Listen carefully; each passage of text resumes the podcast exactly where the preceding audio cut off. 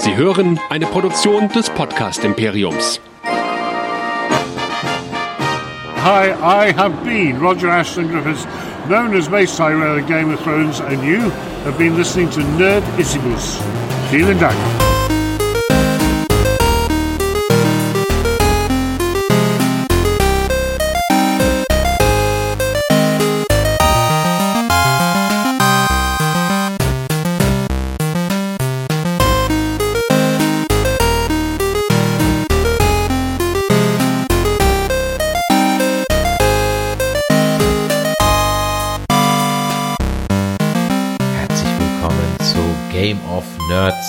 Der Game of Thrones Podcast Show hier bei nerdizismus.de. Jede Woche besprechen wir eine Folge Game of Thrones. Heute die vierte Folge Last of the Starks und mit mir dabei unser Forever Nerd Girl Anja. Hallo. Und natürlich wie immer der Nerdizist Michael. Hallo. Hallihallo. Ja, heute haben wir mal eine Folge zu besprechen, von der du im Chat mir geschrieben hast, "Ha, irgendwie seltsam angefühlt wie eine Filler-Episode. Beim zweiten Mal gucken hast du jetzt gesagt, irgendwie hast du dann vielleicht doch was Besseres dazu zu sagen. Da hast du mich nicht ganz verstanden. Filler-Episode nicht, aber können wir gleich nochmal drauf eingehen. Ansonsten möchten wir heute wieder mal einen ganz großen Schwung an Spotify-Hörern begrüßen, die neu bei uns sind. Das geht also wirklich ab. Hallo Spotify da draußen. Schön, dass ihr auch dieses Mal wieder eingeschaltet habt. Und falls bei euch bei Spotify das Problem ist, dass das Datenvolumen immer zu gering ist, um uns irgendwie online zu hören und man das ja nicht runterladen kann, Michael, wo könnte man es denn runterladen, unsere Shows? Name of the Game ist nerdizismus.de. Da gibt's alle unsere Shows zu sehen und alle Möglichkeiten, die irgendwie herunterzuladen. Ihr könnt das sogar ganz legal bei uns machen. Also ihr kopiert hier nichts wirklich. Wir wollen, dass ihr uns herunterladet. Und wenn ihr uns einfach nur streamen wollt, klickt doch auf den großen Abonnieren-Button. Da könnt ihr uns in euren Feedreader eurer Wahl reinladen. Oder, wie gesagt, nochmal Hallo an Spotify. iTunes sind wir auch vertreten. Und wer uns denn schreiben möchte, Facebook, Twitter, Instagram, YouTube könnt ihr uns Kommentare en masse schicken und wer es klassisch machen möchte, denn mittlerweile kriegen wir auch ein paar E-Mails, kann an info@nerdizismus.de schreiben. Ein Hörer, den wollen wir heute mal rauspicken. Der hat uns eine sehr lange E-Mail geschrieben. Er möchte anonym bleiben, deswegen nennen wir ihn jetzt mal Dr. Bob. Ja, was anderes fällt mir gerade nicht ein. Und Dr. Bob hat uns viele äh, Dinge geschrieben, die wirklich äh, ihn auch bewegt haben. Bei vielen Dingen ist er mit uns einer Meinung und viele Dinge ähm, ist er nicht so ganz einer Meinung, aber darauf will ich jetzt gerade gar nicht eingehen, denn es gibt eine Sache zur dritten Folge, die hat das Netz wirklich bewegt und es waren wieder erwartend nicht die Tode, die in der letzten Folge stattgefunden haben, sondern es war eigentlich so diese Kürze des Night Kings und es war natürlich diese Dunkelheit. Und zur Dunkelheit, die haben wir selber auch schon mal ein bisschen angesprochen. Da schreibt der Bob, ich fand auch, dass die Bildqualität mies war, auch bei Amazon. Trotzdem fand ich die fehlende Übersicht und Dunkelheit auch ziemlich genial, weil sie die Hoffnungslosigkeit und Überforderung, da noch nie gegen Tote gekämpft wurde, auf die Spitze treibt. Also ich zumindest bin fast durchgedreht vor Anspannung. Und das finde ich eigentlich einen ganz guten Kommentar, denn er spiegelt auch das wieder, was sich dann der Regisseur auf Twitter zu der Folge ausgelassen hat. Der hat nämlich alle da draußen, die sich beschwert haben, dass es zu dunkel war, mal recht gewiesen, dass sie halt ihre TVs mal richtig einstellen müssten, denn Game of Thrones wäre eine filmartige TV-Show und die müsste man auch filmartig genießen. Jetzt muss ich aber dazu sagen, wir haben das auf einem Beamer geguckt, in einem abgedunkelten Raum, auf einem Beamer, der für einen Arsch voll Kohle kalibriert wurde. Ein ziemlich besseres Bild kannst du aus diesem Beamer nicht rausholen. Wir reden hier von einem speziellen Heimkino-Beamer, der nicht ganz günstig war. Es war trotzdem fucking dunkel. Und ich finde es ein bisschen eine problematische Aussage, denn natürlich kann ich habe ich immer so diese Geschichte, was hat sich der Regisseur, der ähm, ja der Künstler dabei gedacht, aber bei einer TV-Show, hm, die massentauglich ist, kann ich so eine Aussage, ich habe mit so einer Aussage ein Problem, weil ich finde, das ist ziemlich anmaßend. Ja, also ich muss sagen, schon kritisch. Ich finde generell, mh, ich kann es verstehen, wenn Regisseure und Filmemacher mittlerweile zurückschießen. Bei der ganzen Kritik, die sie im Internet einstecken müssen. Aber ehrlich gesagt, who cares? Also Leute, ihr müsst auch mal einstecken können. Wer sich so einem Massenmedium aussetzt wie dem Internet und so ein Riesenpublikum, der muss Kritik einstecken können und auch dann mit seiner Le Vision leben können. Wir haben genug Regisseure, die sich vehement verteidigen und sagen, ja, aber ich habe ja das gemacht und das ist für die Zielgruppe und das für die Technik gemacht. Ja, aber wenn allein in den USA 17 Millionen Leute laut legalen Zahlen diese Sendungen schaut, dann kann man nicht von allen 17 Millionen Leuten erwarten, dass sie einen kalibrierten OLED-Fernseher mit HDR haben und das dann im bestmöglichen sehen. Vor allem Dingen, wenn ein Großteil dieser Leute streamen und der Stream einfach allgemein kacke war, weil der die Zugriffe einfach viel zu groß waren und heutzutage einfach nicht so eine gute Qualität im Stream geliefert werden kann. Auf Blu-ray oder auf einer UHD Blu-ray später. Klar, kann man das noch sehen. Aber die Kompressionsraten für Streams heutzutage sind so hoch. Und wenn dann die Leitung nicht liefert und wenn dann nicht Server nicht liefert, dann kommt das alles zu der Pixelmasse, die keiner mehr kontrollieren kann. Ja, ich habe einen guten Fernseher, ich habe einen sauteuren Fernseher, den ich mir vor zwei Jahren mal geholt habe. Ich habe ihn auch entsprechend kalibriert und beim zweiten Mal gucken der Episode, wo wir abends in einem abgedunkelten Raum geguckt haben, war es auch in Ordnung. Aber das, wie gesagt, kann man nicht von dem Otto Normal-Fan erwarten. Und wenn man dafür dann kritisiert wird, muss man nicht rumweinen. Ja, sehe ich genauso. Und dass es besser geht, beweist der Regisseur von dem Sonic the Hedgehog Film. Der hat sich nämlich den Backlash mal sowas von zu Herzen genommen, dass sie dieses echt grauenhafte Sonic Design komplett überarbeiten und nachdem der erste Trailer rauskam und er getwittert hat, sorry, äh, danke für die viele Kritik, anscheinend sind wir da auf einem falschen Weg, wir werden unseren Charakter nochmal grundlegend überarbeiten.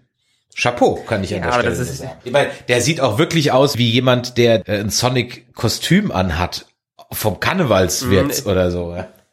So sah mein Kostüm früher als Fünfjähriger aus, so ja. ungefähr. Meine, meine Mutter hat mir damals in der Grundschule, ja, war ich vielleicht äh, sieben oder so hat sie mir Warst du ein Bundesstaat oder ein Gemüse? Was? Ich war nein nein nein nein nein. Ich war ein ich war ein wirklich ein Sonic.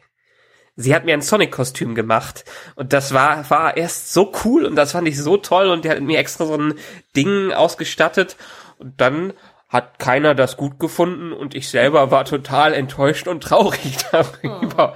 Oh. Und ich sah so ungefähr aus wie der Sonic in äh, diesem Video, was zum also Damals war es cool, jetzt ist es zum Kotzen und ehrlich gesagt, wer diesen Sonic gemacht hat, der ist so dermaßen vorbei am Thema und so dermaßen nicht in äh, dieser Serie und in diesem Videospielcharakter drin. Da muss ich sagen, da müssen sie die Millionen in die Hand nehmen und das korrigieren. Wobei ich aber hier glaube, und wir wollen jetzt keinen Sonic-Podcast machen, dass sie nur kleine Korrekturen da äh, durchführen können, weil das ist so sauteuer irgendwie dann nochmal 50 Millionen dafür äh, reinzustecken, dass ein bisschen Fan-Backlash korrigiert wird, glaube ich noch nicht wirklich dran. Naja, die Frage ist halt, machst du es nicht, geht keiner rein. Also das ist, glaube ich, schon eine ziemliche Kosten-Nutzabwägung. Ja, aber dieser Film, die Zielgruppe, wenn man den Trailer gesehen hat, ist die Zielgruppe definitiv auch ein jüngeres Publikum, die vielleicht gar nicht mal so viel mehr mit Sonic anfangen können. Und an die kriegt man so einen Film immer noch gut vermarktet. Ja, als ich jetzt gesehen habe, ähm, wer dann den, mein Gott, wie heißt der, Dr. Robotnik, ne? Oder war das der aus ja, Crash Jim Bandicoot? Nee, äh, genau, Jim Carrey spielt.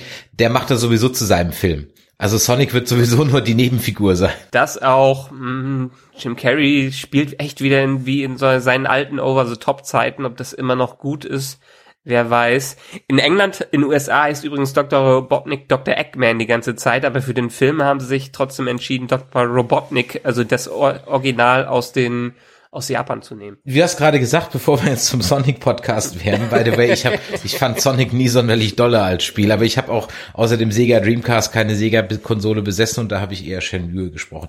Wollen wir doch heute mal einsteigen ins Recap der Folge 4 The Last of the Starks. Der Tag danach startet mit der großen Trauer in Winterfell oder wie Cersei es nennen würde, Familienbarbecue. Jeder Tote bekommt noch einmal sein Farewell, bevor man die Scheiterhaufen entzündet und sich dann wieder den Lebenden zuwendet. John hält eine königliche Ansprache, in welche er die Bedeutung der Opfer betont und klar macht, dass dieser Sieg nur vereint erreicht werden konnte. Ein wirklicher Stimmungsaufheller ist das aber nicht. Entsprechend gedämpft geht es dann auch auf der Siegesfeier zu. Dennoch gibt es etwas Grund zur Freude, denn so wird Gendry von Danny zum Lord von Storm's End gemacht. Clever auf vielerlei Weise. Leider müssen Danny und Tyrion das dem Zuschauer dann direkt nochmal unter die Nase reiben. Bitte, liebe Drehbuchschreiber, traut uns doch mal ein bisschen mehr Hirn zu. Dennoch ist Danny auf dieser Feier isoliert. Sie wird von den anderen akzeptiert, aber geliebt dann doch nicht. Liebe ist ein gutes Stichwort für den Comedy Relief dieser Folge. Tormund bekommt zwar Brienne wieder nicht ab, diese outet sich aber beim Trinkspiel unfreiwillig als, Jungf als Jungfrau, was dann Jamie auf den Plan ruft, das ritterlich zu ändern. Wer will schon ungeöffnet zurück an Absender auf dem Grabstein stehen haben? Der Heiratsantrag von Gentry an Arya schlägt allerdings fehl.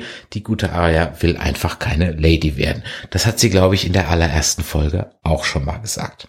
Ernster geht es in Liebesdingen zwischen Danny und John zu. Zwar liebt man sich heiß und innig, aber Danny treiben zwei Dinge um. Zum einen ist sie ja Johns Tante und zum anderen ist der gute John ein Plappermaul. Ihr ist völlig klar, dass sollte dieser seine Herkunft ausplaudern, ändert sich der Beziehungsstatus ganz fix von glücklich auf. Es ist kompliziert.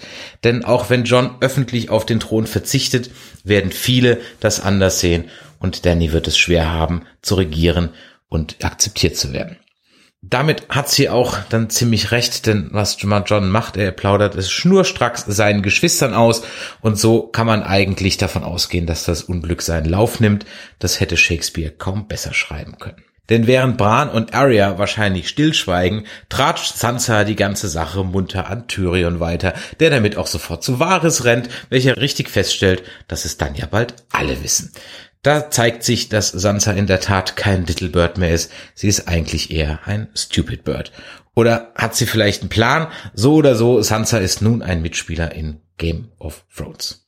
Das Spiel meint es gut mit Danny, denn trotz der bitteren Verluste ist ihre Armee immer noch so stark wie vorher, denn die Eiseninseln und Dorne haben zugesagt, sie zu unterstützen. Zwar ist die Armee noch erschöpft, aber das Momentum muss genutzt werden. Man diskutiert kurz, aber es geht nach Dragonstone. Mit Danny verabschieden sich noch mehr vom Cast nach, äh, von Winterfell. John und Davos folgen der Armee nach Süden. Vorher verabschiedet er sich noch von Sam und der schwangeren Gilly. Ist Sam eigentlich nicht noch offiziell Mann der Nachtwache? Muss man gleich mal drüber sprechen. Egal, er führt die Tradition von Sams fort und nennt seinen Erstgeborenen Frodo, äh, John. Und John äh, könnte auch den Frodo machen und mit Tormund Westeros gen Norden verlassen, aber soweit ist er noch nicht und deswegen geht nur Ghost mit Tormund. Jamie macht sich auch auf nach Süden. Wann eigentlich genau in dieser Zeitfolge und warum ist nicht so ganz klar. Will er Cersei retten? Will er sie töten? Will er sie ihr anschließen? Man weiß es noch nicht. Vor seinem Abschied haben wir aber noch ein Cameo von Bronn. Der holt sich die versprochene Verdoppelung seines Mörderlohns, dazu noch Highgarden, die reichste Provinz in Westeros. Leicht verdientes Geld. Der Hound macht sich auf zum Clegane Bowl und weil Arya zufälligerweise in die gleiche Richtung muss und es sich zusammen einfach angehen erreißt, reitet man wieder gemeinsam. Im Süden Genauer in King's Landing ist die dauerschwangere Cersei nun mit dem angeblichen Kind von Euron im Bauch guter Dinge. Komisch nur, dass man eigentlich immer noch gar keinen Bauch sieht. Ist sie gar nicht schwanger, weder von Jamie noch von Euron oder ist es den Drehbuchschreibern eigentlich egal? Hm, so, so oder so, da kommt bestimmt noch was.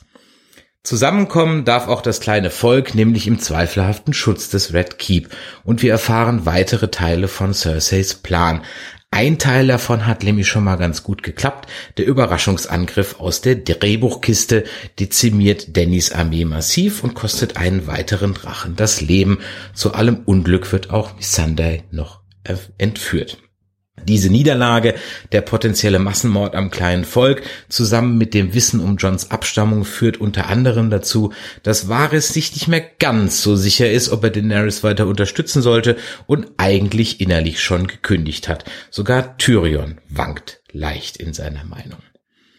Einen Tod haben wir in dieser Folge dann doch noch zu beklagen, denn als Danny für Verhandlungen vor die Tore von King's Landing zieht, macht Cersei einen auf Herzkönigin, ruft runter mit dem Kopf und da war es um Missandei geschehen. Kochend vor Wut zieht Danny ab. The End. Eure Meinungen zu dieser Folge? Ladies first. Meine allgemeine Meinung zu dieser Folge ist eine sehr positive, weil die Folge mich doch in vielerlei Hinsicht überrascht hat. Also sie hat mir wirklich sehr gut gefallen, auch wenn äh, ja das Internet sehr sehr verstritten darüber ist. Ähm, so im Allgemeinen fand ich die Folge sehr gut. Sie hat sehr schön begonnen, also der Tag danach mit der Trauer um die gefallenen Soldaten und um die gefallenen Freunde. Ähm, es wurde sehr schön inszeniert, dass sich Sansa und äh, Dani dann nochmal von ihren, ja, irgendwie geliebten Freunden verabschiedet haben. Und dann äh, die kleine Feier, wo ich dann doch das ein oder andere Mal laut lachen musste, weil ich es einfach irgendwie so herzig fand. Äh, ich meine, habt ihr das im Hintergrund gesehen mit Podrick, der erst äh, zwei zwei Damen äh, jeweils zu einer Seite stehen hatte. Also der hat sich doch zwei Frauen auf einmal klar gemacht, ha? Ja, aber ihr müsst ja das auch mal sehen. Äh, lustigerweise hat Podrick ja getrunken, als das Thema Jungfrau angesprochen wurde. Das ist ja, mir auch aufgefallen. Genau, das, das, ist uns auch aufgefallen. Und ich denke mal, er hat an diesem Abend dann doch noch irgendwie äh, äh seinen Status verändert, genauso wie äh, Brienne. mhm. Also es war, war schon Aber Das fand ich schon lustig. Er hat sich, er hat sich, er hat sich selber so eine, äh, so eine mysteriöse Aura des Sexuellen um sich herum aufgebaut und scheinbar nie irgendwas gemacht. Ja, und dieses, und dieses wirklich, äh, das süßeste Lächeln von Westeros. Das konnten wir in dieser Folge oh. auch von ihm sehen. Also dieses Grinsen. Look at the memes. es ist, ich, ich, ich finde es lustig, man hört ihn ja nie wirklich sprechen, aber der hat so einen starken schottischen Akzent bei sich drin oder irischen Akzent, mhm. das ist ganz lustig. äh, ja, wie fandst du sie Folge? Also, okay, beim also. ersten Mal gucken habe ich gedacht, hm, diese Folge hätte auch in drei Folgen gepasst. Damals vor Staffel 7, vielleicht sogar 6, hat man sich noch jede Menge Zeit gelassen, um eine Geschichte zu erzählen. Und hatte man, ja, auch wenn es manchmal langsam ging und manche Leute sich über Füller-Episoden beschwert haben, das hätte man gut hier reinbringen können, denn das zeigt Entwicklungen. Und hier sind teilweise Entscheidungen auch von den Charakteren gefällt worden, die sich drastisch anfühlen. Jedenfalls drastischer, als wenn sie vor ein paar Staffeln gemacht worden wären, denn vor ein paar Staffeln hätten wir den Weg zu diesen Entscheidungen hingesehen. Das sehen wir jetzt nicht mehr, weil Material für drei Episoden in einer Episode verwurstet wird und viele Abkürzungen genommen werden. Deshalb hat sich das für mich beim ersten Mal gucken sehr gehetzt wieder angefühlt, wie manches in der siebten Staffel. Und ich frage mich immer noch, also die einzigen, die gesagt haben, wir müssen es jetzt in einmal, einmal sieben und einmal sechs Episoden hinkriegen, waren die Showrunner. HBO, die Produzenten haben öfters wiederholt, ja, wir hätten es auch gerne länger gemacht. Die Schauspieler haben auch gesagt, hm, teilweise ja, hätten wir auch gerne noch ein paar Jahre gemacht. Und George R. Martin hat sowieso gesagt, dass er ein paar Staffeln dran gehangen hätte. Also ist immer noch die große Frage, wie so verdammt nochmal in sechs Episoden, was man auch in zehn Episoden hinkriegen könnte. Und es ist ja nicht so, als würde das Game of Thrones nicht wieder einspielen. Gut, das war beim ersten Mal gucken. Beim zweiten Mal gucken hat sich das dann doch wieder besser angefühlt. Ich weiß nicht wieso. Wahrscheinlich, weil ich wusste, was passiert. Aber trotzdem fand ich das Pacing beim zweiten Mal wieder ganz gut und diese Episode hat genau wie die Folge 2 gezeigt, was Game of Thrones eigentlich mal stark gemacht hat. Und zwar nicht diese Event-Episoden wie in der letzten mit der, äh, mit der großen Schlacht, auch wenn das vielleicht das größte Publikum gehabt hat, sondern die Episoden dazwischen, wo sich Charaktere unterhalten haben und wo sich Charaktere entwickelt haben und wo es einfach diese Intrigen gab, also dieses Game of Thrones, you will live, uh, uh, if you play the Game of Thrones, you will win or you will die. Und das hat man in dieser Episode wieder schön gesehen. Deshalb bin ich mir unsicher. Ich glaube, ich fand sie am Ende doch ganz gut, obwohl sie mir beim ersten Mal gucken nicht so gut gefallen hat. Aber ich finde das wieder ganz interessant, dass äh, du wirklich so erstmal so eine ganz andere Meinung von der Folge hattest und ich direkt, äh, also ich war direkt irgendwie Fan von dieser Folge, weil ähm, manche Charaktere sich in meinen Augen so stark gewandelt haben. Also diese stolze Brienne, die dann am Ende der Folge ein Häufchen Elend in dem, alleine verlassen in diesem Hof steht, wo ich denke, boah, das ist total krass, einfach mal so eine ganz andere Seite von diesem Charakter zu sehen. Und äh, mhm. auch unser Hauptcharakter äh, Danny, ähm, wo ich auch am Ende der Folge dachte, wow, krass, ich habe jetzt eine komplett andere Meinung zu diesem Charakter. Es hat sich in der Folge einfach so viel entwickelt und äh, die Plot-Twists waren einfach irgendwie da. Und das hat mir einfach so gut gefallen, weil es das irgendwie länger nach meinem Gefühl irgendwie nicht mehr gab. Und das fand ich einfach so mhm. spannend. Also ich schwank ein bisschen. Beim ersten Mal, ich habe es jetzt einmal gesehen und ich fand die Folge grundsätzlich gut und ich habe mich gut unterhalten gefühlt. Ein paar Sachen hm, sind halt der kurze der Laufzeit der Staffel geschuldet, weil natürlich manche Dinge jetzt schon ein bisschen GZSZ-mäßig sind. Ja, also das halt der Dialog Donny, äh, Donny, Johnny, äh, Danny und John, ja, dass, dass das natürlich genau darin mündet, was sie auch wortwörtlich sagt, ohne dass es da jetzt über mehrere Folgen oder Staffeln vielleicht noch so eine Ebene gibt, wo sich das Ganze ausdehnt, sondern das muss jetzt halt zack, zack, zack passieren. Das ist halt eher so, naja, das passiert halt bei GZS, da hast du einmal die Woche irgendwie so diesen äh, Love-Konflikt, der muss dann auch konkret ausgesprochen werden, damit er in der nächsten Folge dann passiert und in der übernächsten gelöst wird. Und das hat mich so ein bisschen gestört. Ähm, ich hab ja, das, aber das meine ich, wenn ich die ganz kurz unterbrechen darf. Genau das meinte ich damit, dass wir jetzt die Entscheidungen sehen, die Charaktere treffen, aber nicht den Weg dahin. Auch bei John und Danny sagen die uns die ganze Zeit, wie sehr sie sich lieben und Danny sagt, wie sehr sie ihn liebt, aber wir haben nie eine Entwicklung gesehen, die dahin kommt, dass die beide ein richtiges Liebespaar sind. Ja, das stimmt. Das musst du einfach kaufen und da bleibe ich dabei. Ich hab damit ein Problem, das zu kaufen. Witzigerweise überlege ich noch die ganze Zeit, ob ich jetzt Jamie und Brienne kaufe. Doch, doch. Das, das finde ich, äh, das hat ja auch viel mehr äh, Spannung gehabt, seit, seit die sich ja auch über den Weg gelaufen sind. Also das hat sich ja ähm, nach und nach irgendwo aufgebaut und das ist dann auch immer noch glaubwürdiger als diese Romanze zwischen John und Danny, äh, die sich ja auf diesem Schiff näher gekommen sind und dann war, waren sie einfach zusammen.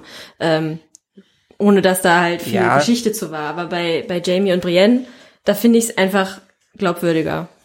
Ja, ja, die haben eine Historie, da gebe ich dir recht. Allerdings hat man irgendwie das Gefühl gehabt, die Historie war eher auf platonische Art. Die haben sich respektiert, äh, die fanden einander vielleicht auch auf einer gewissen Ebene anziehend, aber diesen romantischen Twist damit reinzubringen, ich fand's okay. Ich fand's gut für die Charaktere, um das zu erfahren und vor allem diesen Cut dazu haben, wenn ähm, Jamie nicht an sich anhalten kann und doch zurück zu Cersei gehen muss. Ich fand es auch wieder ein bisschen schnell. Man hätte durchaus mal eine Episode zeigen können, wie das funktioniert bei denen mit der Beziehung. Gut, die waren die ganze Zeit im Bett, hat man gesehen. Ähm, aber Nee, weißt du was, nee, weißt du, was ich gemacht hätte? Ich hätte diese kleine Episode hätte ich auch in die Nacht vor der Schlacht gepackt. Nee. Mm. Und ich hätte den Ritterschlag eine davor gemacht. Nee, nee, nee. Doch, und dann, dann, dann haben sie die, die, sie macht das, weil sie denkt, sie überlebt dann sowieso nicht. Nee, und dann dann ja dasselbe mm. wie mit Genji und Arya. Ja, das, das hätte ich, das hätte ich, das, das, das ja, das hätte ich aber dafür weggelassen. Hm. Nee, ich finde, die haben das schon richtig gemacht, weil ähm, gerade nach der Schlacht, ähm, da ist halt diese Adrenalin gewesen und dann ist diese Entspannungsphase, ähm, wo du denkst, wow, wir haben es geschafft so, wir sind ein bisschen in Feierlaune, wobei die jetzt beide nicht krass gefeiert haben, aber sie haben beide was getrunken. Ähm, und da führt dann irgendwie eins zum anderen. Das ist dann sozusagen dieser Höhepunkt und danach kommt der Bruch. Und genau das war auch richtig. Ähm, die beiden würden keine richtige Beziehung führen können. Das glaube ich nicht. Das ist einfach so eine bestimmte Anziehung, was man damals schon gesehen hat, als die beide in diesem äh, Pool da geschwommen sind und so. Da, da hat es schon so ein bisschen diese Anziehungskraft gehabt, aber nicht auf so einer romantischen Art und Weise, sondern nur auf so einer, ja. ich finde dich gut und äh, ich bin von dir irgendwie fasziniert, aber es ist nicht so dieses, oh, ich will äh, Haus, Kind und äh, Garten mit dir, sondern das ist halt wirklich einfach nur so eine Chemie zwischen zwei Menschen und das finde ich haben die wirklich gut rübergebracht und Brienne ist nun mal auch eine Frau. Klar, äh, die hat sich ja. vielleicht ein bisschen mehr erhofft, aber von Anfang an wäre das nicht für die beiden vorgesehen gewesen. Na, deshalb sagte ich ja, das ist so, das war bisher auf so einem platonischen, respektvollen Niveau, was die gegen, äh, gegenüber hatten. Und gut, die können dann miteinander ins Bett springen. Ich fand es interessant, um die, ähm, um Gwendolyn Christie mal von der Seite zu sehen, weil man sieht sie ja wirklich in ihren ganzen Rollen meist nur als etwas den, den, den tougheren Charakter, dass sie auch diese softere spielen kann, was ja wirklich herzzerweichend war, wie sie das gespielt hat, mhm. fand ich schon ganz gut, ganz egal, wie ich die Entscheidung fand, die beiden Charaktere letztendlich äh, ins Bett springen zu lassen. Ja, da gebe ich dir recht. Also die Schauspielleistung fand ich auch wirklich gut, weil es hat mich wirklich so mitgenommen. Also man konnte ihren Schmerz halt wirklich so nachfühlen, dieses Nein, bleib jetzt hier. Ja. Es tat mir schon echt ein bisschen weh für sie, aber. Das war ja für den Charakter schon eine extreme Überwindung, ja. überhaupt sich auf diese Beziehung einzulassen, weil sie ja so abgehärtet ist in dieser Welt und niemals Schwäche gezeigt hat. Ja. Und jetzt hat sie sich einmal geöffnet und hat sich äh, ihm quasi in seinen in seine Arme fallen lassen oder die beiden gegenseitig in die Arme und dann gibt's direkt wieder so eine Enttäuschung und so einen Bruch für sie. Ja, aber ich glaube, das wird sie einfach nur noch mal stärker machen. Also hoffe ja. ich, dass sie das nochmal stärker macht, nicht, dass sie jetzt in so ein tiefes Loch fällt. Aber das werden wir sehen, mhm. was da noch mit ihr passiert. Bleiben wir bei Jamie. Also vielleicht gehen wir noch mal zum. Ja, bleiben wir noch, gehen wir noch mal zum Anfang der Episode. bleiben wir jetzt bei Jamie. Ja, okay, bleiben wir bei Jamie. Ja, gut. Bleiben wir bei Jamie. Was macht er jetzt im Süden? Tipps? Meinungen? Also er wird wahrscheinlich Cersei töten oder er wird es versuchen. Ich glaube nicht, dass es Arya nochmal machen lassen. Ich könnte mir vorstellen, dass Arya bei dem Versuch draufgeht und tragisch stirbt. Aber ich, ich glaube, entweder Tyrion oder Jamie werden es. Es war jedenfalls die Entscheidung, um ihn in die Richtung zu bringen. Und klar, er hat jetzt das gegenüber äh, Brienne nur so formuliert, weil es einfacher ist, einen harten Schnitt zu machen, als zu sagen, ja, ich liebe dich trotzdem, aber mhm. ich muss diese äh, äh, meine Schwester jetzt umbringen. Ja, yeah, ich glaube auch, dass, dass er mit sich selber aber auch irgendwo in einer Art Zwiespalt ist und er aber jetzt denkt, okay, irgendwie muss ich darunter, ich muss auch irgendwie mitkriegen, was da jetzt passiert.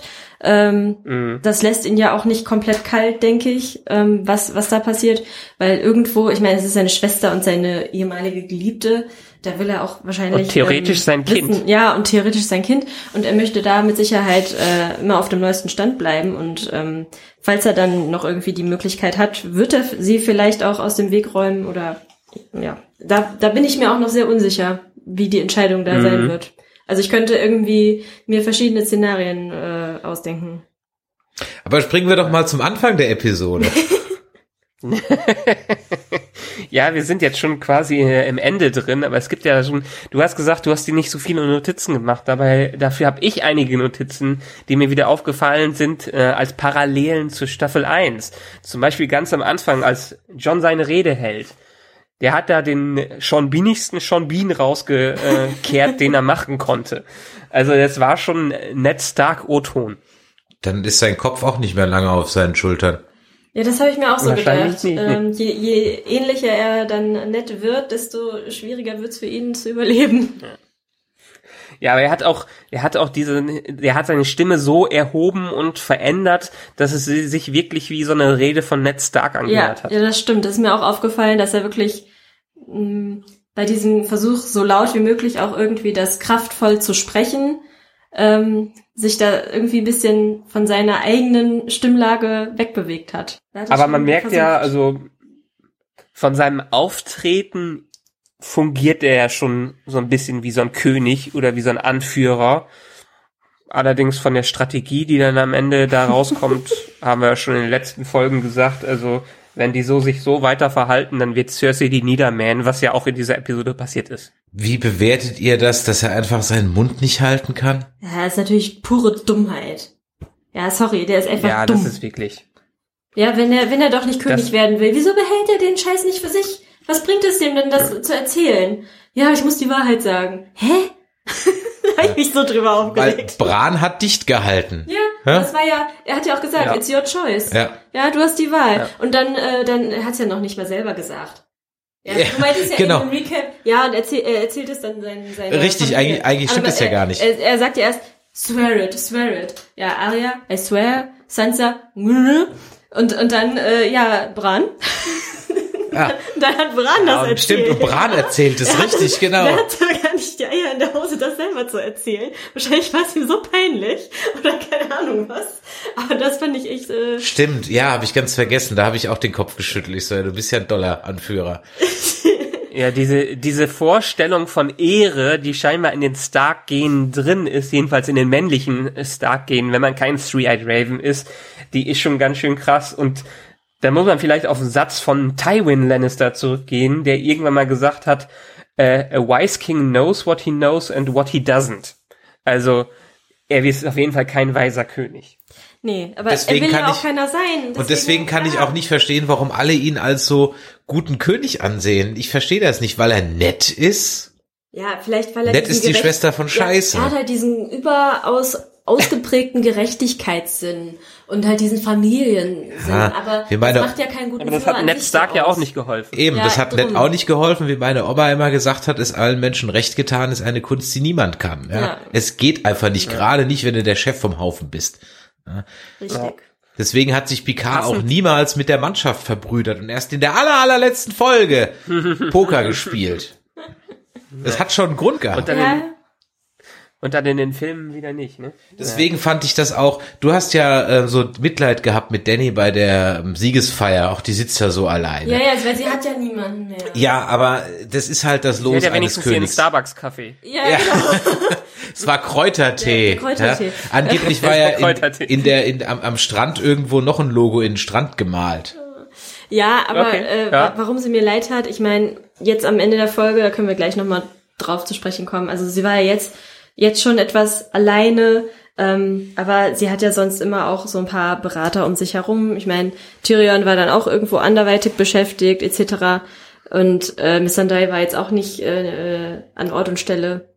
Und ähm, klar, sie muss sich natürlich abgrenzen, wenn du, wenn du so eine hohe Position hast, dann bist du nicht äh, everyone's, äh, everybody's darling, ne, und schäkerst damit.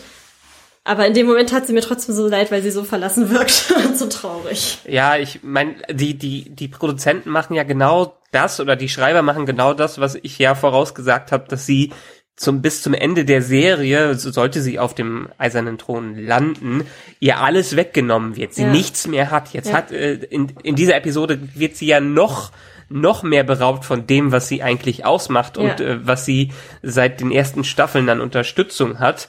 Aber auch hier zu ihr, zum Beispiel in der Szene John und Danny, äh, sie hat ihre beste Caitlin Stark rausgekehrt. Also sie hat sich für mich in der Szene, als die miteinander diskutieren, total wie Caitlin Stark angehört, die ja auch in der ersten Folge der Staffel nett ähm, gebeten hat, bitte, dass er das doch nicht machen soll, dass er äh, nicht nach King's Landing gehen soll und das alles doch bitte vergessen sollte und dann nicht die äh, Hand of the King werden sollte. Ja, und das äh, rechne ich ihr auch irgendwie hoch an, weil sie einfach als einzige da äh, vernünftig zu handeln scheint. Ja, und sie hat absolut Bisher. recht. Ja, also das ist ja 100% nachvollziehbar, was die da sagt. Ja, und weil everybody's darling ist halt everybody's step. Es geht halt nicht. Ja, Ja. und es ist absolut nachvollziehbar. Ihre Begründung ist logisch. Also es ist völlig nicht nachvollziehbar, dass John, der den Thron nicht haben will, ja, dass er so reagiert. Ja. eigentlich müsste er zusammengehen und sagen, pass mal auf, geh mal, geh mal in die Zitadelle und verbrenn das Buch mal. Ja. Ja, die Ehrvorstellungen von John, die haben mir ja schon früher im Weg gestanden, als er mit Ygritte zusammen war. Hat er ja auch an Ehre festgehalten. Da war die Nachtwache auch vor Ygritte dann am Ende so, dass sie dafür mit dem Leben bezahlen musste. Ja, und wer jetzt halt in der Situation mit dem Leben bezahlen wird, das können wir ja immer noch nicht so ganz äh, raus rauslesen, weil ob es jetzt dann äh, Danny oder John oder beide trifft, das weiß man nicht. Aber ähm, was, was haltet ihr denn davon, dass Sansa direkt äh, Ja, Also einen Aspekt habe ich, wollte ich Okay. noch kurz einbringen zu Dani. Vor allem, sie muss es nicht. Dani muss nicht Angst um ihre Akzeptanz haben. Sie macht Gendry offiziell zum Baratheon. Ja. Eigentlich kreiert sie damit einen, der hm, vielleicht ein bisschen konstruiert, aber durchaus auch irgendwo einen Anspruch auf den Thron haben könnte. Ja, weil er könnte jetzt sagen, ja gut, wenn ich jetzt kein Bastard mehr bin, sondern der Herr von Storm's End, ja, dann äh, bin ich auch der Sohn von Robert Baratheon und dann habe ich jetzt genauso wie die anderen äh, durchaus vielleicht nicht den höchsten Anspruch, aber theoretisch hätte er einen Anspruch.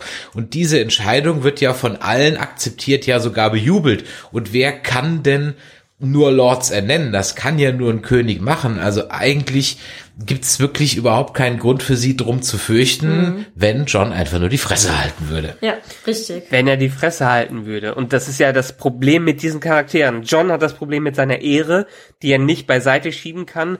Und Danny hat, so langsam jedenfalls wollen die Schreiber uns das weiß machen, ein Problem, äh, ja, ihre Wut in Zaum zu halten. Ja, wobei äh, ich sie mittlerweile halt wirklich bisschen verstehen kann. Also es muss echt ein anstrengender Job sein für diese Frau. Und äh, jetzt, da halt dieses Problem dann mit Sansa noch kommt, dass die halt so eine äh, so ein Lästermaul ist, beziehungsweise eine Quatschbase, ähm, und direkt alles rausplaudert, hat Danny natürlich jetzt noch mehr Probleme. So. Finde ich aber also für Sansa finde ich es nachvollziehbar, weil Sansa nutzt eigentlich alles nur, was sie in den letzten Jahren beigebracht bekommen hat. Also das von Littlefinger, das Information ist Macht und diese Information nutzt sie weiter, um ihre Agenda zu verfolgen.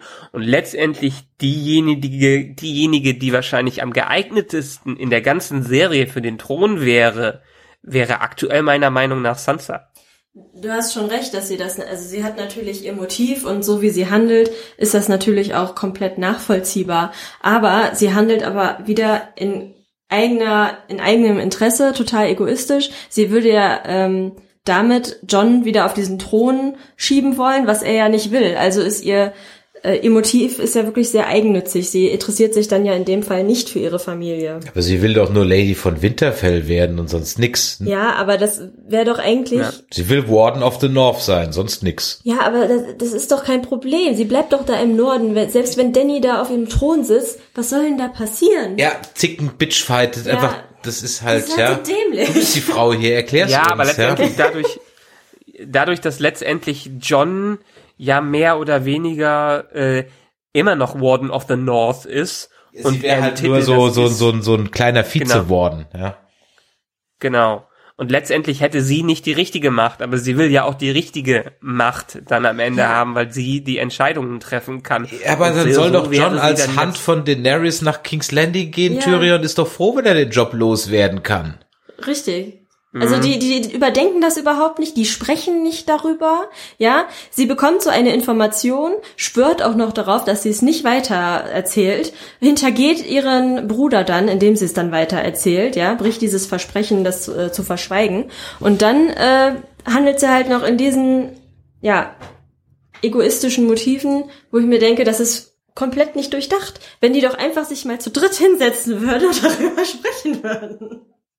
Aber nein, das ja, letztendlich, wenn die alle miteinander sprechen würden, dann hätten wir die ganze Serie leider nicht. Aber wie gesagt, Sansa handelt, glaube ich, schon stark im Interesse des Nordens. Ja, Und das natürlich. ist einfach da, so, dass sie. Darüber brauchen wir nicht also diskutieren. Auch hier, diese Entscheidung, die, die Entscheidung, die sie trifft, dass sie das Tyrion sagen will, das macht sie ja nur, weil sie genau weiß, dass unter einer Daenerys Targaryen der Norden wieder einfach nur eine kleine Region werden wird, die sich dem Königshaus beugen muss. Und das hat jetzt dem Norden in den letzten Jahren nie gut getan. Und davon will sie einfach befreit werden. Und wird ein König wie Daenerys Targaryen auf den Thron gesetzt, ist es einfach nur Business as usual. Aus ihrer Sicht, also handelt sie natürlich dagegen.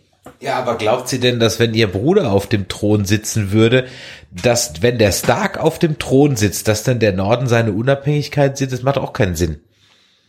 Doch klar. Weil nee, der ja würde versteht, doch, dann, warum der Norden seine Unabhängigkeit Ja, aber dann würde doch, dann, dann, dann, dann würde ja ein, dann würde ja die Königin von England sagen, ach, ihr Schotten, ihr könnt euch selbstständig machen. Das wird nicht passieren. So ungefähr. Ja, das wird nicht passieren, selbst wenn die ja. Königin schottisch ist. Das wird nicht passieren, weil sie ist Königin von England und sie wird in dem Moment nicht sagen, äh, ihr Schotten, weil ich Schotte bin, ihr könnt jetzt gehen. Das, das wird passiert nicht. Das wird nicht passieren. Mhm. Das macht keinen Sinn. Sie kann sich dann vielleicht, weil sie seine Schwester ist, eine gewisse Unabhängigkeit, aber sie wird kein einiges, eigenes Königreich. Es wird nicht passieren. Mhm. Es wird einfach nicht passieren. Also das, das, das würde ein, ein, das macht, machst du nicht als. Ja, als, und dann würden als, die anderen Provinzen ja auch sagen, ey, Eben. der bevorteilt hier den Norden, weil er ist vom Norden, wir wollen aber auch unsere Unabhängigkeit ABC. Genau. Und äh, dann würde das ganze Konstrukt ja auch in sich irgendwie zusammenfallen. Ja, das kannst abgesehen davon ist der Norden jetzt sieht er mir nicht so aus, als wäre der wirtschaftlich sonderlich überlebensfähig. Aber äh, das kann man den Engländern, nicht. ja, muss man halt mal auch mit Engländern sprechen. Die werden das ja bald mal äh, wissen. Eine Sache, die mich ein bisschen umtreibt: Das ganze Internet will mir einreden, dass man bei Danny Zeichen der Mad Queen erkennt. Und ich muss ganz ehrlich sagen, ich sehe die nicht. Da wird spekuliert über Lidschattenfarben und keine Ahnung was. Und ich denke mir so, nein, die ist am Ende ziemlich pisst. Und verdammt nochmal, die hat ziemlich viel Gründe, pisst zu sein. Ja, aber dieser Angriff auf das Schiff von Euron, ich so, ja, der andere Drache ist gerade hops gegangen. Da ist sie kurzzeitig etwas sauer, absolut verständlicher. Und dann greift sie das halt an. Sie dreht ja vorher noch ab. Also ich kann da keine Mad Queen erkennen. Ganz im Gegenteil. Ich kann ja eigentlich so ziemlich die fähigste im im Pool von Unfähigen, ja, ist sie noch die in Anführungszeichen fähigste äh, mit Potenzial auf den Thron. Wobei ich mich ja freue, dass mein Favorit auf den Thron, Gendry, mal seine Chancen gerade massiv erhöht hat. Äh, also ich würde sagen, ich hatte ja auch schon mal so, so die Gedankenspiele hinrich, äh, hinsichtlich dieser Mad Queen Theorie, die es ja überall immer gab und, und Danny, die ja immer ein bisschen oder verrückter erscheint, aber äh, mittlerweile denke ich das doch ein bisschen anders, weil so wer da wirklich mad ist, ist es Cersei, die hat wirklich die verrücktesten und schrägsten Dinge bisher gemacht und äh, die Hinrichtung von Missandei gehört ja wohl absolut dazu. Ja, das war eine große Ja, Provokation, ähm, was Daenerys so in dem Fall nicht machen würde, glaube ich. Das stimmt. Aus Cerseis Sicht ist es auch wieder nachvollziehbar, warum sie das gemacht hat, weil sie ja nirgendwo Schwäche zeigen will. Ja, klar. Äh, ja, letztendlich, ja, ich sehe es genauso wie der Rest des Internets, das versucht wird von den Schreibern, Danny in eine Richtung Mad Queen hinzudrängen. Das wird uns so quasi die ganze Zeit aufs Auge gedrückt, wenn Wahres darüber redet, wenn alle anderen sagen, dass die Entscheidungen der Drachenkönigin nicht mehr so funktionieren, wie sie sein sollten, dass ihr alles genommen wird ich glaube, die Schreiber wollen sie in eine Ecke bringen, so eine Mad Queen, um sie als Mad Queen gegenüber Mad Queen Cersei zu positionieren. Es funktioniert für mich aber nicht. Oder sie machen Switcheroo. Was ich nämlich immer noch glaube, ist, dass Danny weiterhin auf dem Thron landen wird, vorher aber alles andere verliert. Auch ihren letzten Drachen, meinetwegen auch John und auch ihre ganzen Advisors. Das sieht man ja jetzt schon, dass ihre ganzen Berater draufgehen. Und in den Büchern gibt es eine Stelle, also es in der, das war glaube ich in der Staffel 2 in Game of Thrones, wo sie in dieser Haus der Weissagungen oder was das war. Wo sie die House of Vision hat, Undying ja. war. Mhm. Genau, es gibt diese Vision, die auch in der Serie gezeigt wurde von einem zerstörten King's Landing in dem Schneefeld, wo man jetzt sagen könnte, vielleicht ist es Asche, die runterfällt. In den Büchern wird dazu noch gesagt, weil die Bücher immer gerne diese Dreiteilung machen, bei den Targaryens auch das Haus mit den drei Drachenköpfen, mit den drei Drachenreitern und so weiter und so fort. Aber auch in dieser Vision wird in den Büchern gesagt, es wird drei ähm, A three treasons will you know, also dreimal wird sie verraten. Uh, once for blood, once for gold and once for love. Also einmal für Blut, einmal für Gold und einmal für Liebe. Ähm, für Blut könnte man am Anfang sehen, das ist durch Viserys gewesen, ganz klar. Äh, für Gold, das war Jorah zwischendurch. Also der hat, wollte sie ja eigentlich für Gold töten.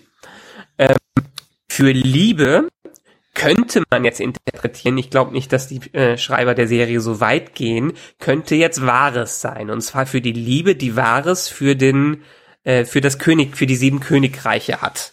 Und deshalb wird er derjenige sein, der auch noch den Betrug an ihr durchführt. Aber meiner Meinung nach, genauso wie Littlefinger, wird Wahres dafür in der nächsten oder übernächsten Folge draufgehen. Aber meinst du wirklich, dieses äh, Motiv mit der Liebe ist nicht ein bisschen weit hergeholt? Also ich glaube nicht, dass Zuschauer XY das so herleiten würde, weil dieses Motiv Liebe. Nein, nein, diesen Satz, den gibt's ja auch nur in Den Satz gibt's ja auch nur in den Büchern. Ach so, okay. Ich sage ja nur, das gibt's in den äh, Büchern, deshalb weiß ich nicht, wie stark die Schreiber das im Kopf haben. Aber wenn sie es im Kopf haben, dann könnte man es in die Richtung drehen.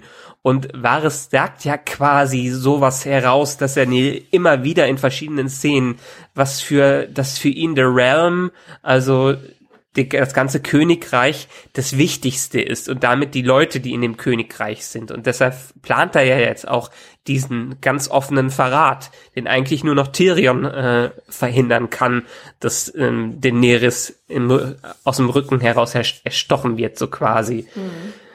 Deshalb, wie gesagt, meine Theorie ist es, Wahres geht nächste Folge oder übernächste Folge drauf, wenn er die für ihn Mad Queen verraten will und Tyrion, keine Ahnung, was sein Schicksal wird, wird in dem gleichen Maße gesehen und deshalb verliert Daenerys wahrscheinlich alle ihre Berater, alle ihre Leute. Grey Worm wird dann da für mich auch noch draufgehen und steht dann alleine da in einer Welt, die sie eigentlich nicht als Königin akzeptiert und trotzdem sitzt sie am Ende auf dem äh, eisernen Thron und das ist so ein bisschen das bittersüße Ende, was da folgen wird.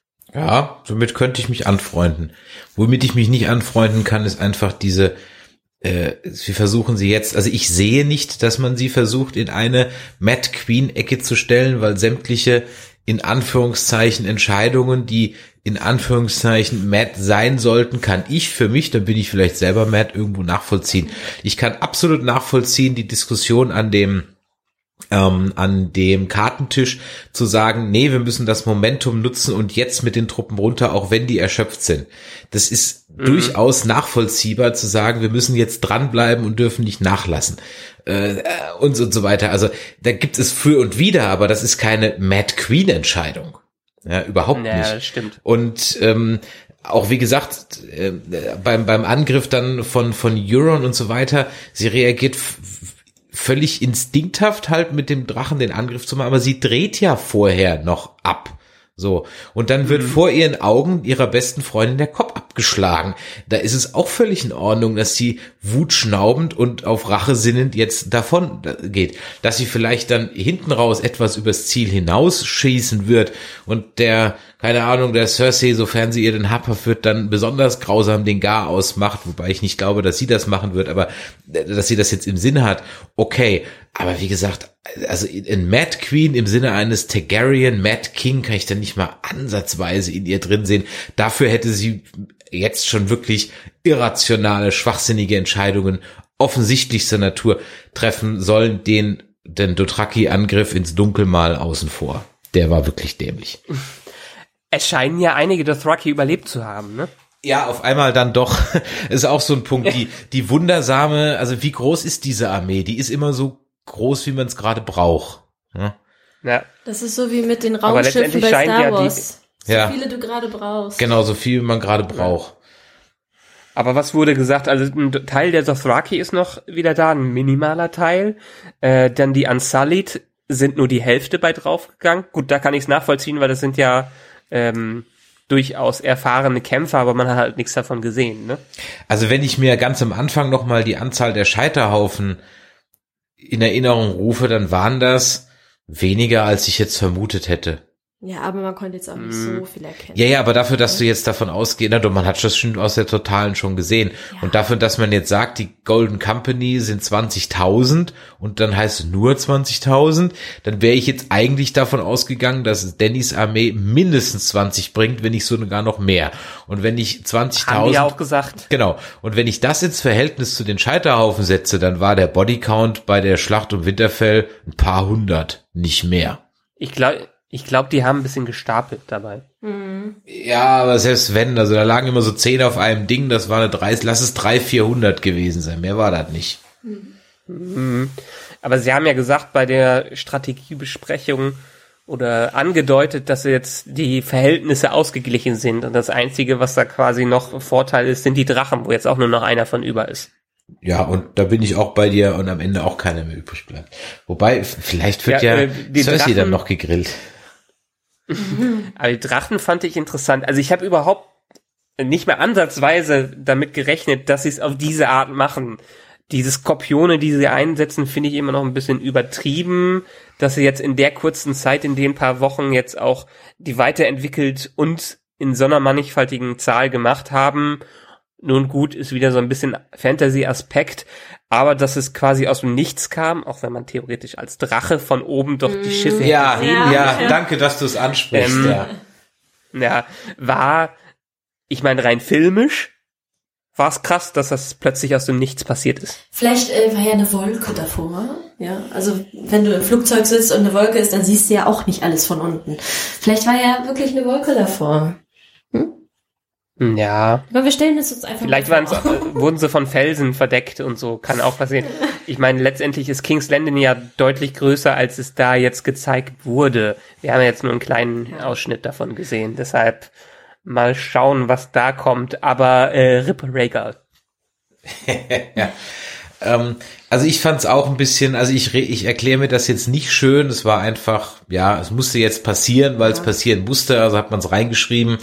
Ähm, äh, ich sag mal, in der Show, in der mehr Sachen nicht stimmen, wäre das jetzt ein Punkt, wo ich jetzt einen eigenen Rant drüber gemacht hätte. Aber die Show macht ja ansonsten viele Dinge richtig, von daher, ja, fand ich jetzt nicht so dolle.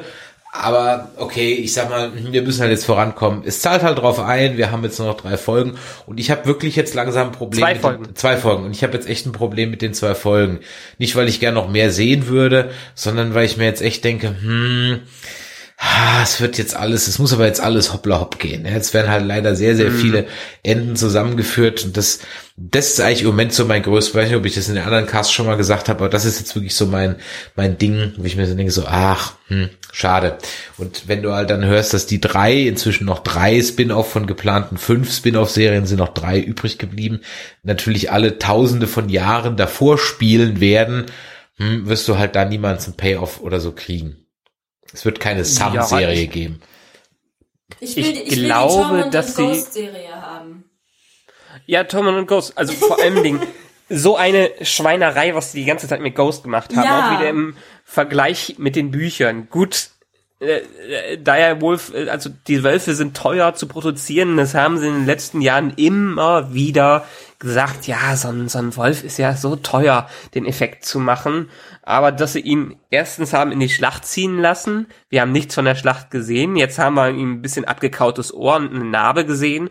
Und dann geht John noch nicht mal zu dem hin Ja. und umarmt ihn oder Ja, macht irgendwas mit ihm. Also das hat äh, dafür, dass Arya ihren Wolf weg wegsteinigen musste und dann trotzdem noch eine schöne Verabschied Verabschiedung von ihm in der letzten Staffel bekommen hat und das Ghost einfach wir nicken uns einmal zu und du kannst abhauen.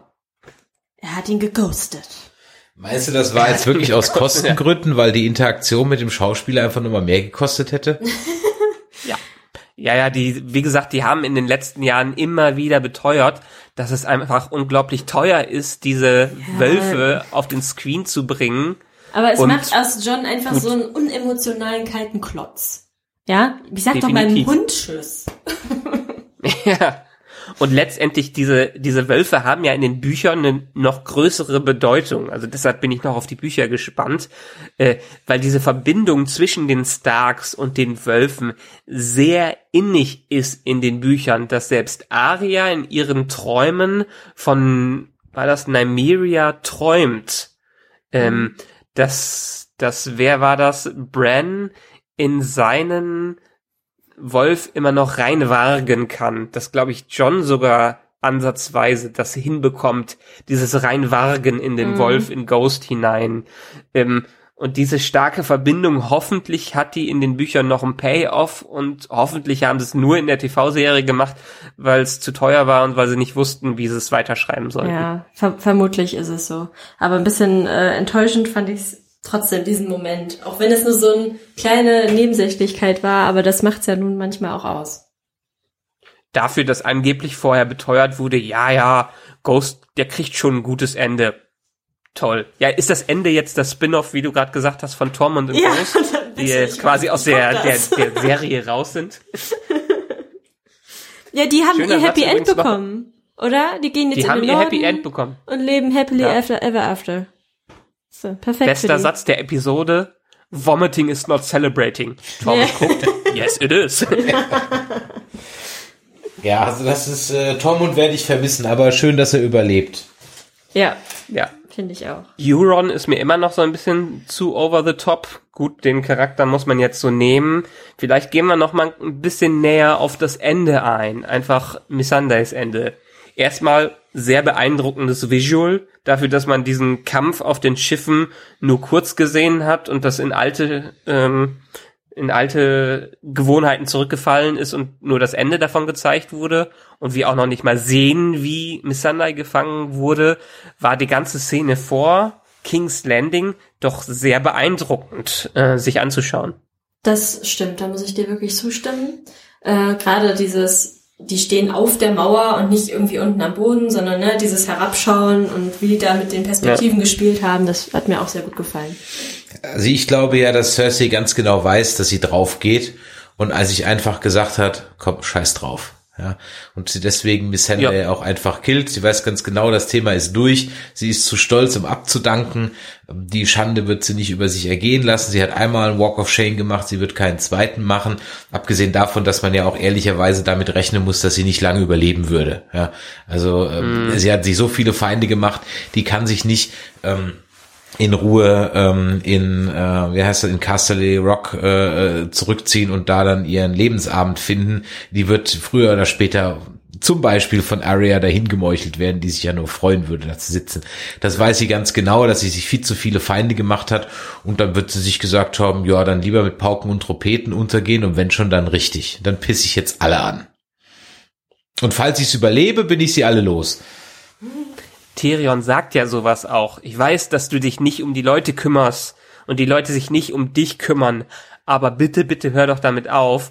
Und da muss ich sagen, Lena Headey als Cersei ist wirklich grandios, wie die mit so ein paar Blicken die ganzen Emotionen da ausdrückt. Man sieht es ja kurz in ihrem Blick, dass sie überlegt und genau weiß, sie kann nicht anders sie würde gern anders, aber sie kann nicht anders mhm. und muss das jetzt durchziehen. Ja, es ist wirklich eine großartige Schauspielerin. Ich mag die auch super gerne, obwohl sie jetzt einfach, also man hasst sie ja richtig, aber sie ist trotzdem eine coole Sau. Aber ich glaube, im Gegensatz zum Schauspieler von Joffrey, der halt leider seine Schauspielkarriere auch mit dieser Serie dann beendet hat, weil er einfach most hated person ever war, ähm, ist das bei ihr nicht der Fall. Ich glaube, sie wird durchaus noch eine Karriere nach dieser Show haben. Ja, aber bei sie dem, hatte ja auch vor der Show eine ja auch Karriere. Genau. Aber bei dem Joffrey-Darsteller war das ja auch noch aus anderen Gründen, dass der ja nicht weitermacht. Er hatte ja auch keine Lust. Ja, schon klar, aber er ist so verhasst und so auf diesen, und er hat halt auch so ein Charaktergesicht. Egal, wo du den reinsetzt, die Leute werden halt immer nur Joffrey sehen. Das ist sein Fluch. Ja. Das ist sein Fluch. Der muss jetzt nochmal 30 Jahre warten, bis er ein alter Sack ist und dann kriegt er wieder Rollen. Ja, das ist wie mit Tom Felton, der auch für immer Draco Malfoy ist.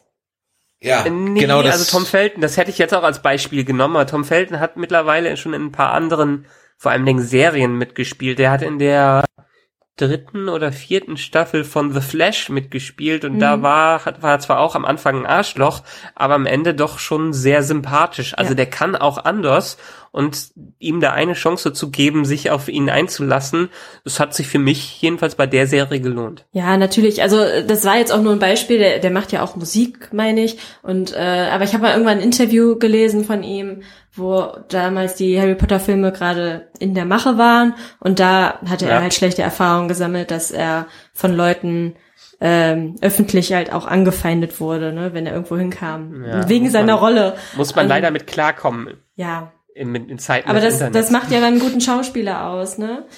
Ja. Also in der Öffentlichkeit, das war jetzt nicht im Internet, sondern halt in der Öffentlichkeit, dass er dann halt irgendwie blöd angemacht wurde. Und äh, ja, da müssen die Menschen einfach mal ein bisschen differenzieren können.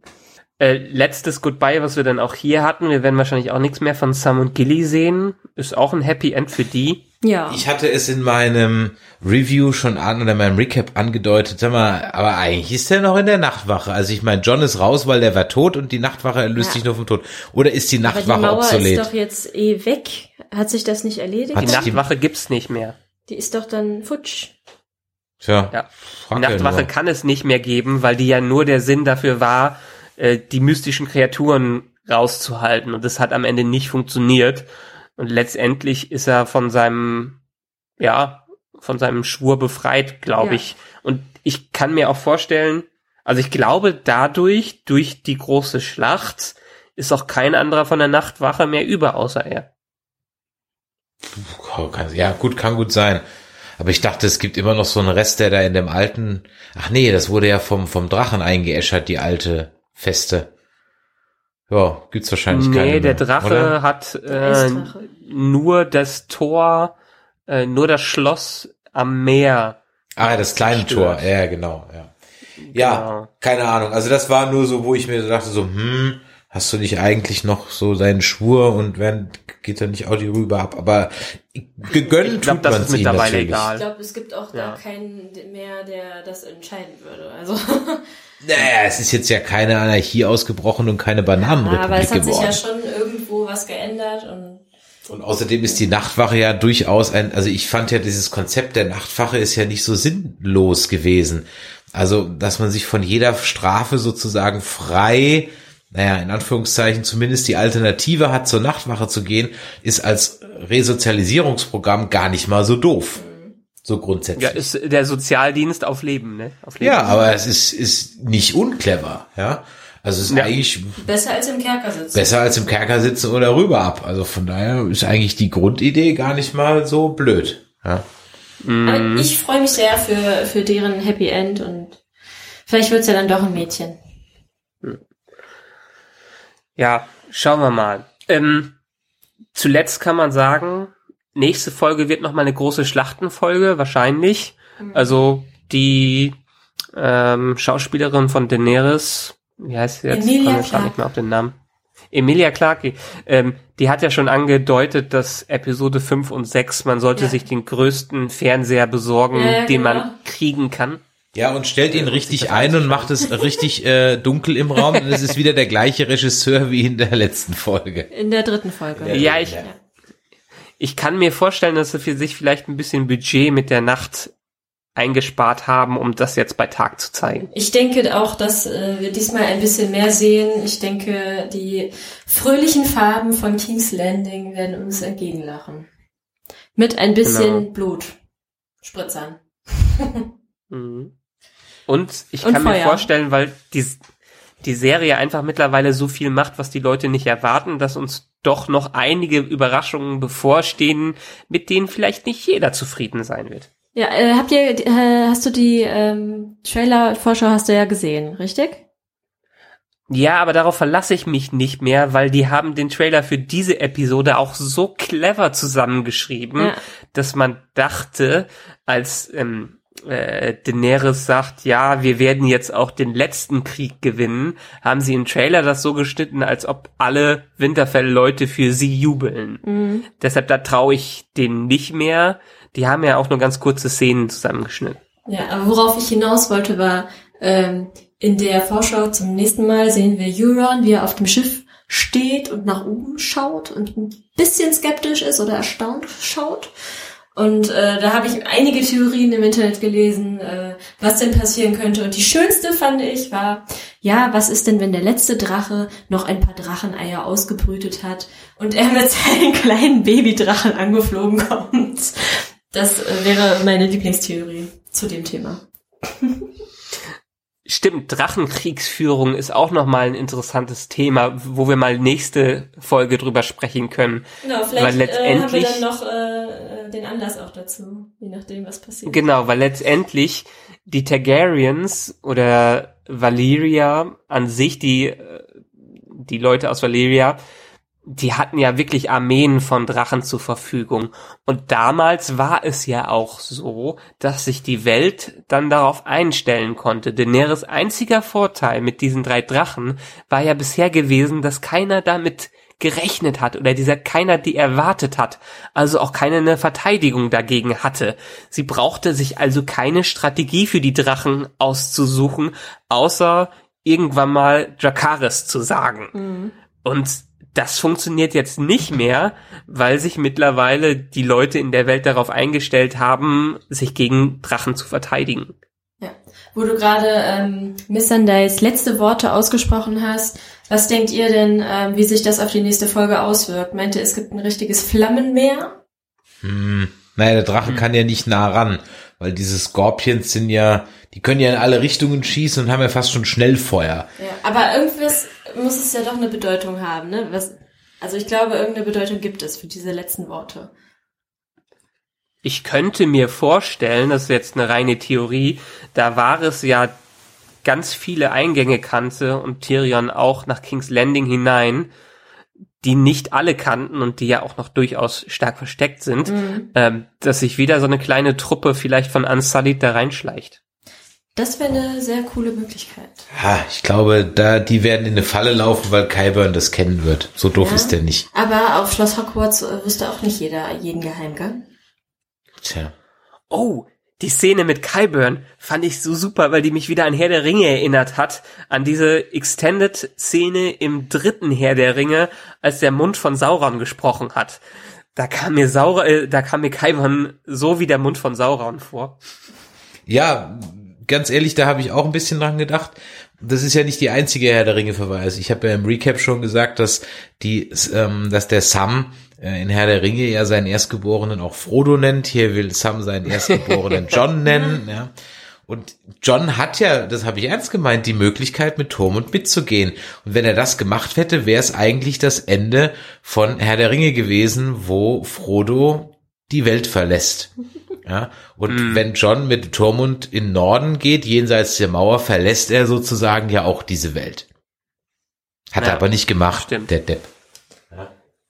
Depp. Tja. Der wird die Welt noch anders verlassen. Ja, ist halt, weil es ein Depp ist. So, jetzt kommen wir aber zum, Zwischenstand. äh, zum Tippspiel. Ach ja, da war was. Also, es steht unentschieden. Michael und Anja, ihr habt beide drei Punkte. Ach was. Ich habe vier. Wo hast du denn den vierten durchbekommen? Ich glaube Miss Sunday. Tatsächlich, Den habe ich hab nicht ich, gesagt, die... äh, ich, ich weiß es nicht mehr. aber Ich hatte irgendeinen, den hattet ihr nicht, hattet ihr alle nicht getippt. Und äh, Okay. den hatte ich dann noch getippt. Und wie gesagt, dann habe ich nochmal geschaut. Wer den Nachtkönig killt, hat keiner richtig gehabt. Ach, was haben wir... Ich weiß auch gar Ja. nicht mehr, was ich gesagt habe. Du hast, glaube ich, Jamie gesagt oder so, aber das hast du Ja, wahrscheinlich das wäre total nur, unwahrscheinlich gewesen, aber ich muss irgendwelche unwahrscheinlichen Sachen tippen, sonst ist es mir zu langweilig.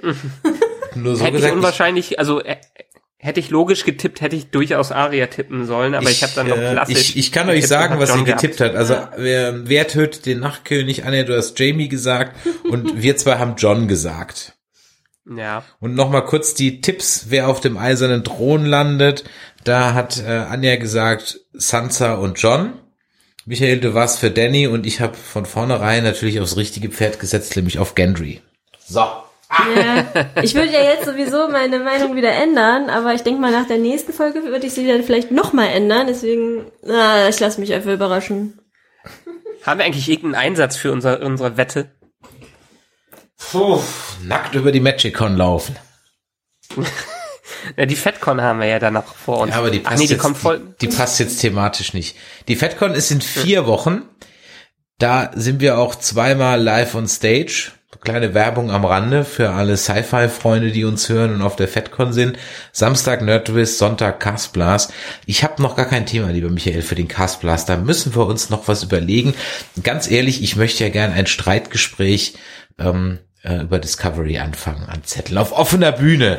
Aber das ist Aber was ist denn Thema mit für ein unserem anderes- Thema äh, für Kritikerthema Frauen gegen Männer? Das passt nicht zur FedCon. Irgendwie. Sicher? Ja, das, Passt doch gut ins Tre- Trekkie-Konzept rein. Ja, können wir mal gucken. Aber Angry White ist, Nerds, ne? Müssen wir mal schauen. Vielleicht machen wir auch das Angry White Nerds Thema.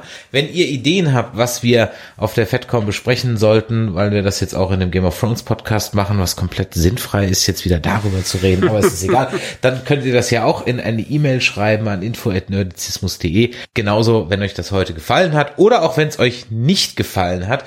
Und hier nochmal an diejenigen, die jetzt noch zuhören, weil ich sehe das ja immer in den Statistiken, sobald ich dann anfange, so den Abspann zu machen, gehen die, geht die Hörerzahlen dann immer runter. Aber die, die noch zuhören, es gibt ja immer so ein paar, die klicken bei den Umfragen an, dass sie das ganz großen Unsinn finden, was wir hier machen. Das würde mich mal interessieren, was genau. Schreibt uns doch mal. Wir würden uns wirklich da mal dafür interessieren, womit ihr nicht einverstanden seid, wenn ihr da drunter klickt, das hat euch nicht gefallen. Oder klickt ihr einfach nur nach 30 Sekunden drauf, weil ihr merkt, dieser Podcast geht jetzt auch wieder eine Stunde und das ist euch zu lange im Zeiten von YouTube. Gucken wir einfach Oder mal. klickt ihr vielleicht darauf, weil ihr denkt, ihr bewertet die Episode, aber nicht den Podcast. Deswegen habe ich übrigens jetzt überall dran geschrieben, wie fandet ihr diesen Podcast? Weil das habe ich mir nämlich auch gedacht. Vielleicht meinen ja manche gar nicht unseren Podcast, sondern meinen die Folge, die wir besprechen. So ist dieses Umfragemodul aber eigentlich nicht gedacht, sondern wir würden gerne wissen, wie ihr unseren Podcast Ich fandet. glaube Wie ihr, auch, die, dass er die Episode bewertet wird. wie ihr die Folge fandet, könnt ihr natürlich in die Kommentare drunter schreiben. So, das war jetzt sehr weit ausgehöhlt für einfach nur billiges Phishing for Compliments. Ähm, in diesem Hört Sinne, ja eh wir, keiner mehr zu. Richtig. Genau, es hört eh keiner mehr zu. In diesem Sinne, bis nächste Woche wieder. Michael, mache die Ort. Anja, mache die Ort. Jo. Bis dann, Valamo Gulis. War da irgendwas?